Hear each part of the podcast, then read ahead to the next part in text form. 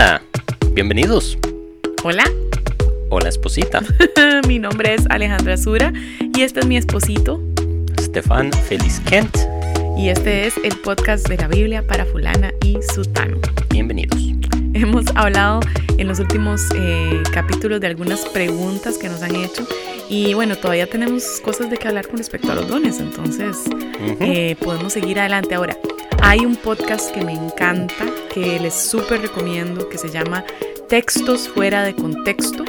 Y justamente esta semana salió un, que es, es el capítulo 2, creo, que, que acaban de salir, el episodio 2, em, con Pepe Mendoza.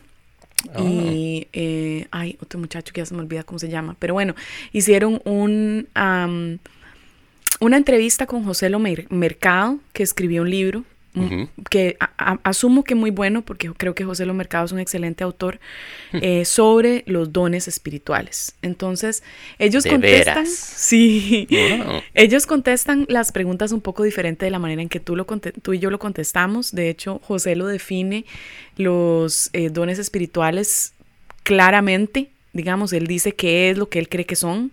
Él- o sea, él tiene una postura más clara, no es como tan, ¿verdad? Un poco como lo que hemos hablado, pero me parece excelente porque creo que es ese tipo de opiniones que vale la pena también escuchar, además de que el podcast es fantástico, entonces lo súper, súper, súper recomiendo, me encanta.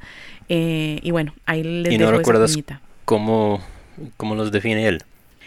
Sí recuerdo, pero bueno, claro, recomiendo que vayan y lo escuchen directamente a él porque, o sea, yo soy pésima para repetir, pero sí recuerdo que lo que él definía es que son eh, prácticas y mm, que uno tiene que son específicamente para la edificación del cuerpo, que son aplicadas en la edificación del cuerpo. Ajá. Pero Que es algo eso que dijimos es correcto. nosotros. Es cierto. Sin embargo, no, no, no tocan el tema de, bueno, pero entonces, ¿qué, qué hacemos con las habilidades? ¿Qué es la diferencia? De hecho, creo que se lo preguntan y todo, ¿qué es la diferencia entre las habilidades y algo que sea más espiritual y demás? Pero, pero siento que en realidad José lo no aborda esa pregunta. Em, entonces, no sé cómo él respondería a las cosas que hemos hablado tú y yo, este, que son más específicas. Em, pero también lo hacen de una manera muy respetuosa, lo cual me gusta mucho, porque em, hay muchas diferentes denominaciones que tienen diferentes posturas y la forma en que ellos eh, manejan incluso el tema de los dones milagro y todo, creo que creo que es muy respetuosa y muy bonita. Entonces, creo que todos los cristianos se beneficiarían, no importa su denominación, de escuchar el, el podcast. Qué, qué bien. Ah, voy a tener que escucharlo yo Sí, también, a sí, ver sí. qué dicen y, y cómo. Sí, siempre con respeto es, es la manera de hacerlo. Y yo, cuando hablo de, de posiciones teológicas, siempre trato de tener sumo cuidado en, en la forma de hablar em, y, y diferenciar, diferenci- ah, sí, diferenciar. Lo dije bien la primera vez. Am, con, con eh, muy intencionalmente y con claridad entre lo que creo que la Biblia dice ya em, explícitamente y, y lo que yo estoy deduciendo o agarrando de, de diferentes partes.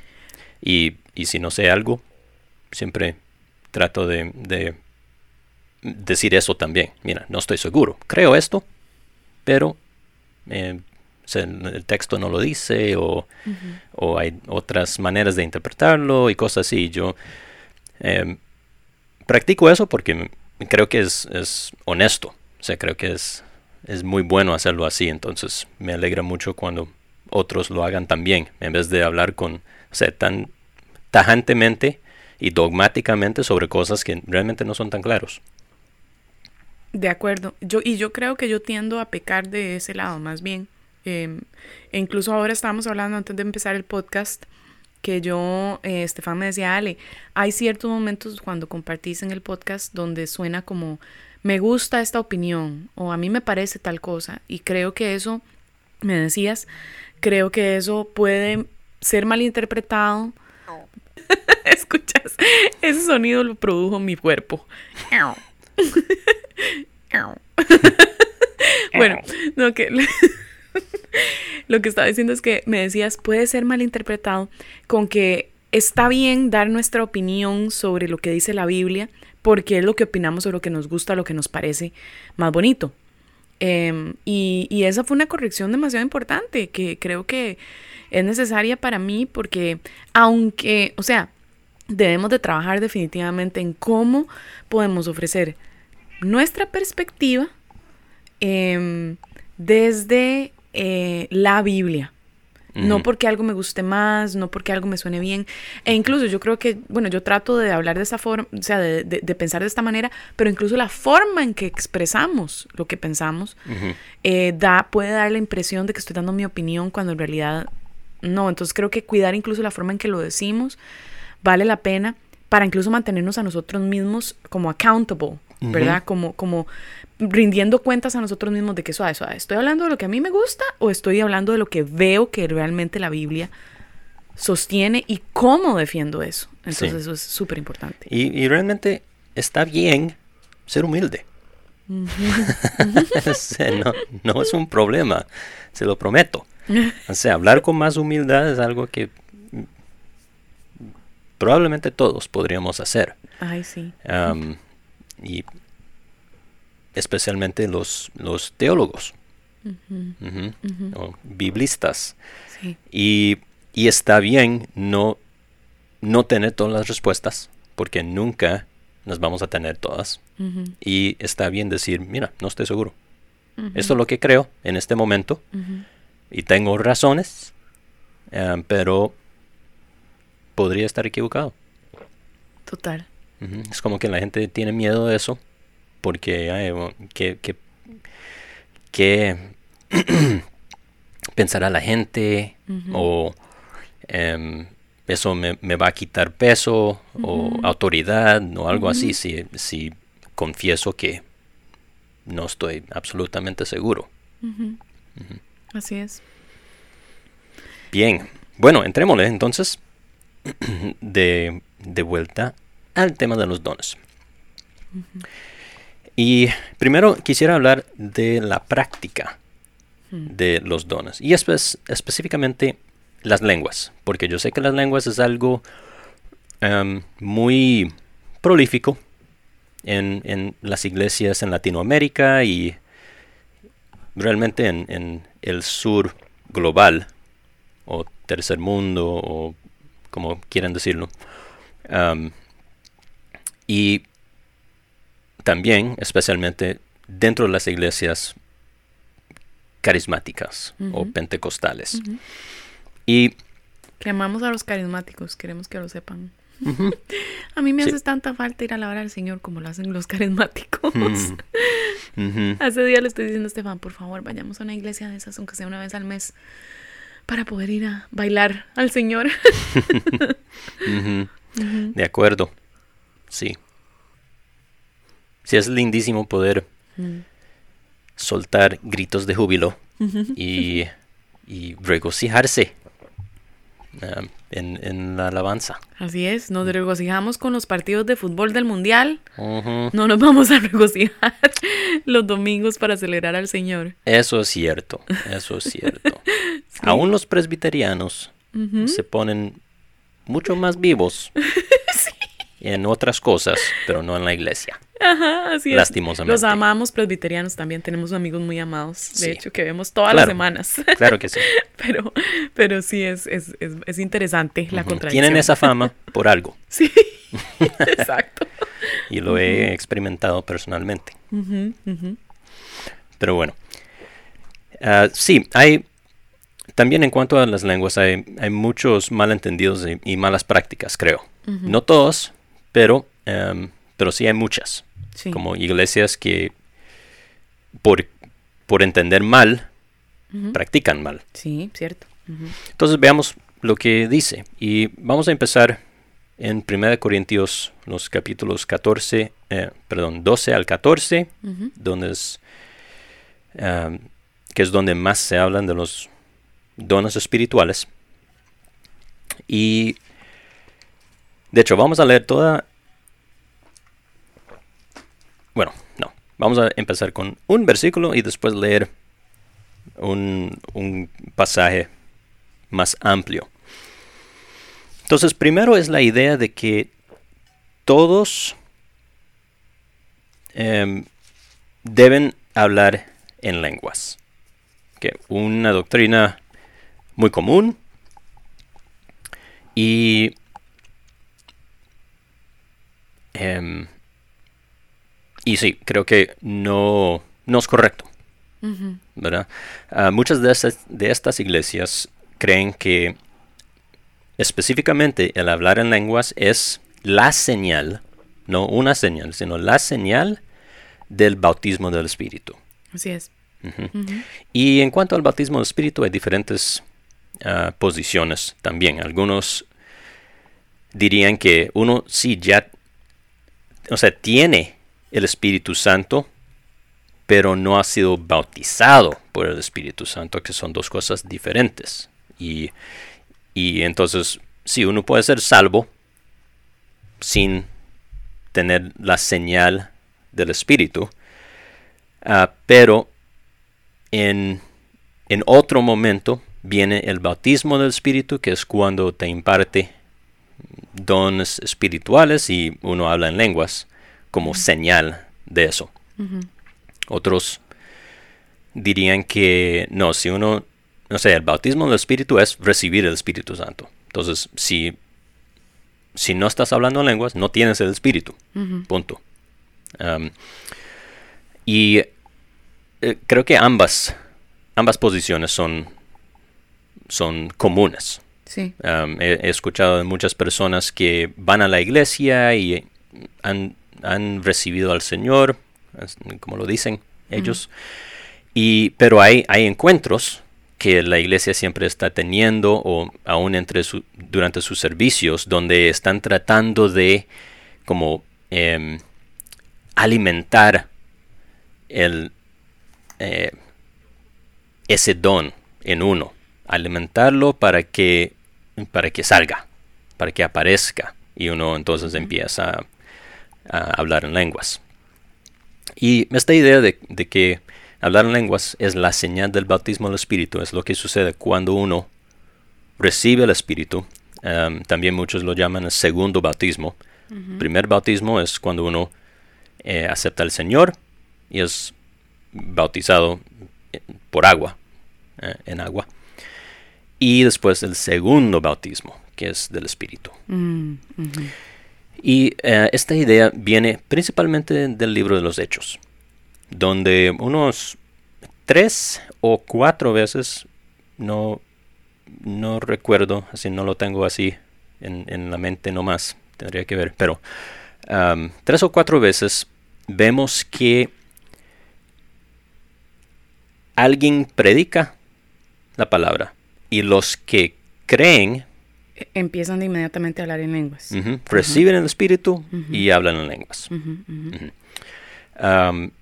ahora, cosa que muchos de los eh, de las iglesias contemporáneas que practican este, este tipo de entendimiento no practican de igual manera la profecía hmm. como señal del bautismo del Espíritu. Aunque en, en mm. varios ejemplos de hechos, cuando reciben el Espíritu, hablan en lenguas y profetizan. Sí, qué interesante. o hablan en, lenguas y alaban al Señor. Y no, todas y no en todas las circunstancias se habla en lenguas, ni en todas las circunstancias se profetiza. Correcto. Correcto. Entonces, Esa es la cosa. Entonces, la idea viene de ahí por esas, esos cuantos ejemplos, pocos eh, en realidad, donde, donde eso sucede. Recepción del espíritu y, y, hablar en lenguas. Em, sin embargo, no, como acabas de decir, no sucede en todos los ejemplos. Hay un montón de ejemplos en los hechos donde vemos que Pablo y su gente o otros van y evangelizan y muchos creen en el Señor y no dice absolutamente nada en cuanto a, hablar en lenguas ni nada así. Interesante. Y creo que las, las tres o cuatro ocurrencias en, en los hechos donde, donde la salvación y recepción del Espíritu Santo es acompañada por el hablar en lenguas, cada ejemplo es en un momento muy especial. moment.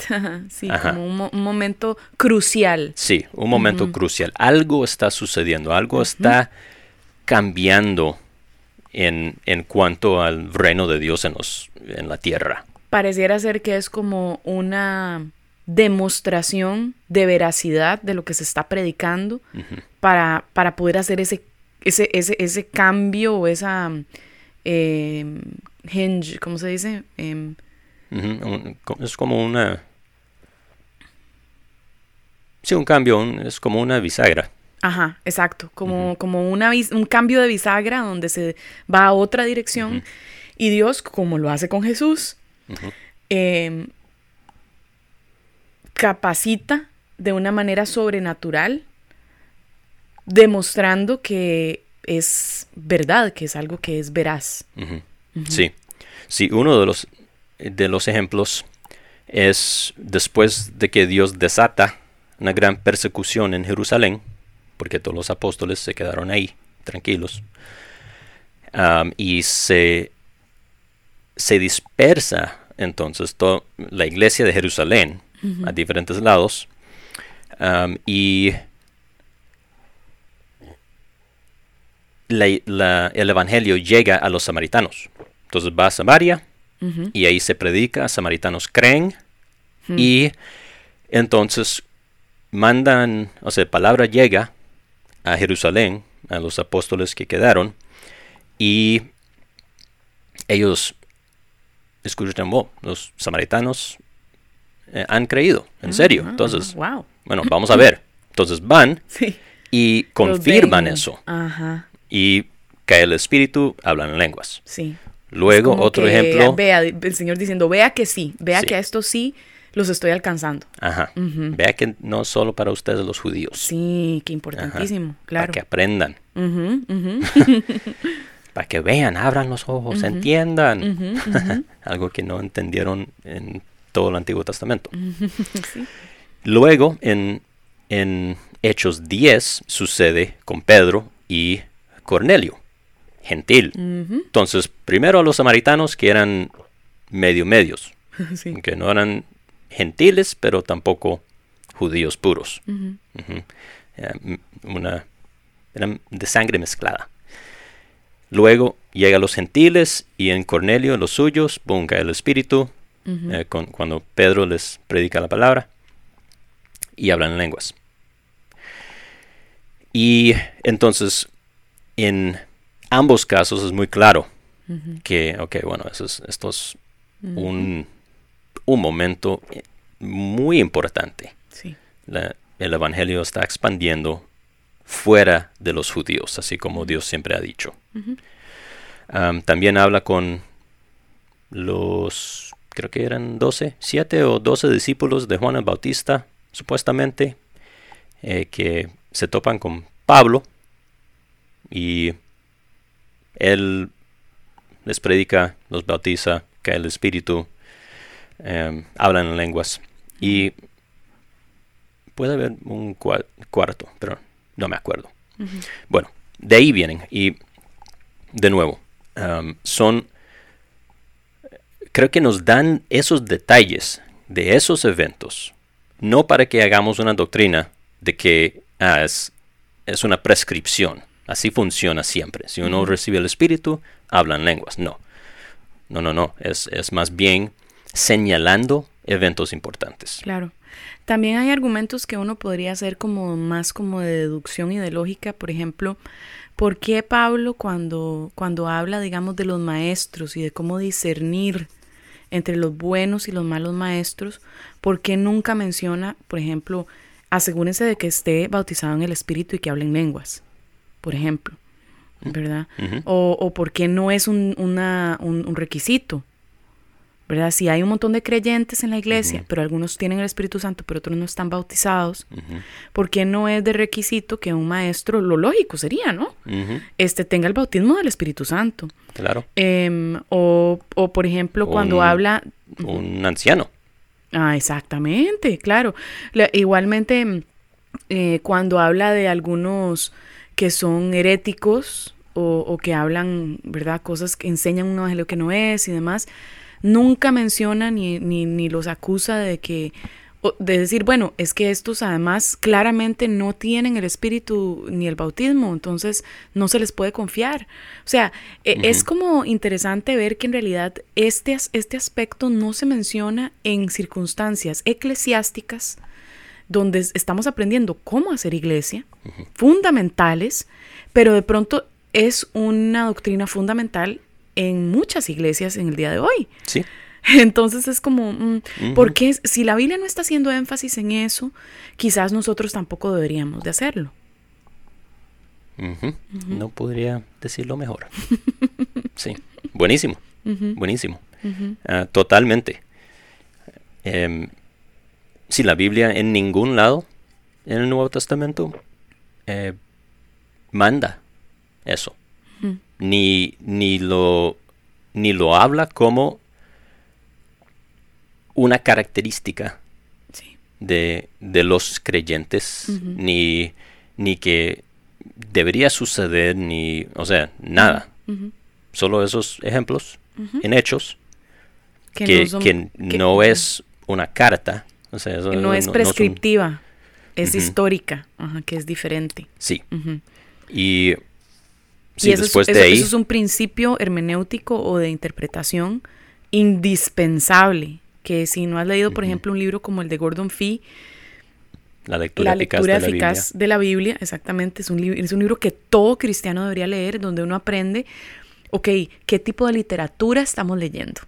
Si estás leyendo poesía, esto es lo que necesitas reconocer en ella. Si estás leyendo historia, esto es lo que necesitas encontrar. Si estás leyendo los evangelios, esto es importante considerar. Entonces, uno no puede... Para interpretarlo bien. Pues exactamente, para interpretarlo bien. Ahora, te tengo una pregunta, pero no sé si ya nos salimos del tema, pero ¿tienes algo más de las lenguas que quieres hablar? Ah, sí. Ah, dale. Perdón, perdón eh, para que no se me olvide mi pregunta, voy a apuntarla, entonces espérate un toque. voy a agarrar mi cuadernito. Apunta, voy a seguir hablando. Sí, señor. Um, lo que Al acaba de mencionar sobre es, es prescriptivo o no es prescriptivo es sí un punto importante uh, para, para, entender. La diferencia entre algo en la Biblia que es prescriptivo y algo que es descriptivo. Entonces, algo descriptivo es básicamente lo que vemos en, en los hechos, en, que es ah, narrativa principalmente. y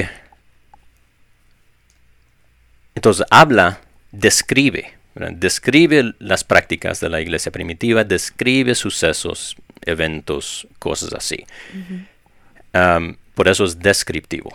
Pero prescriptivo es cuando prescribe algo, algún, algún comportamiento, alguna creencia. Cuando nos da indicaciones de cómo se debe hacer algo. Sí. Hagan, háganlo de esta forma. Crean esto. Entiendan tal cosa. por eso es que, por ejemplo, las, las iglesias hoy en día no todo el mundo, no, no vivimos en un kibbutz. Kibbutz es que se llaman kibbutz I don't remember. Este, no vivimos, eh, no, no, no, no, perdón, no vivimos en estas, en estas colonias donde todo el mundo da todo lo que tiene, sus posesiones, mm. y todo el mundo vive de lo que todo el mundo tiene, y vivimos como en esta situación ahí como medio comunista, ¿verdad? A pesar de que eso era lo que se hacía en hechos, y vemos a la iglesia hacerlo. ¿Por qué? O sea, no podemos... en el mejor sentido comunista en el mejor sentido. Exacto. de tener todo en común. Exacto. ¿Por qué no hacemos eso hoy? Porque si vamos a tomar entonces como prescriptivo todo lo que dice Hechos, Entonces, no podemos simplemente pick and choose, ¿verdad? Como agarrar y escoger lo que yo quiera. O sea, yo entonces digo, bueno, vamos a hacerlo todo como se hacía en la iglesia primitiva, eh, lo cual es válido. Si uno quiere intentarlo, pues adelante. Pero eh, sí, digamos, no podemos ponernos a escoger, tenemos que ser consistentes. Entonces, ¿qué vamos a tomar y qué no vamos a tomar? Pero ¿por qué no lo hacemos? Porque en esos momentos era lo que tenía sentido, era lo que el Señor eh, em, guió a estas iglesias en particular y era lo apropiado para ese momento. Ahora, no quiere decir que nosotros no aprendemos de esto del todo. Por supuesto que hay eh, funcionalidad en saber qué pasó con la iglesia primitiva. O sea, el principio de ser impresionantemente generosos al punto de no dar, de no, de no, de dar más de lo que creemos que a veces podemos, de ser generosos sacrificialmente, ese principio sí lo vemos en todo el Nuevo Testamento. Es, es, algo que sí es prescriptivo. Entonces, ¿cómo se ve en el primer siglo? Así se ve. ¿Cómo se ve en el siglo XXI? Es diferente. Eh, entonces, eh, ahí es donde la belleza de la, de la palabra, desde mi opinión, porque tiene esta flexibilidad en medio de un set de reglas, ¿verdad? Que no son flexibles pero la forma en que las vemos y que se aplican a menudo son eh, puede variar. Sí, y no significa que, que no podemos practicarlo. Claro. Simplemente que no, no tenemos que hacerlo. No es prescriptivo. Y entonces, volviendo a las lenguas, no solo vemos que entonces no es prescriptivo en el libro de los hechos, y no solo vemos que solo aparece unas cuantas veces y muchas otras veces no dice nada en lo absoluto en cuanto a hablar en lenguas cuando alguien se salva. Y no solo vemos que en ninguna otra parte del Nuevo Testamento se prescribe eso o se enseña que todos los creyentes deben hablar en lenguas, sino que también dice precisamente lo opuesto. Entonces aquí en 1 Corintios capítulo 12, al, casi al puro final de ese capítulo, en el versículo 20, eh, los versículos 29 al 31, bueno, 29 y 30, dice así, ¿acaso son todos apóstoles? No.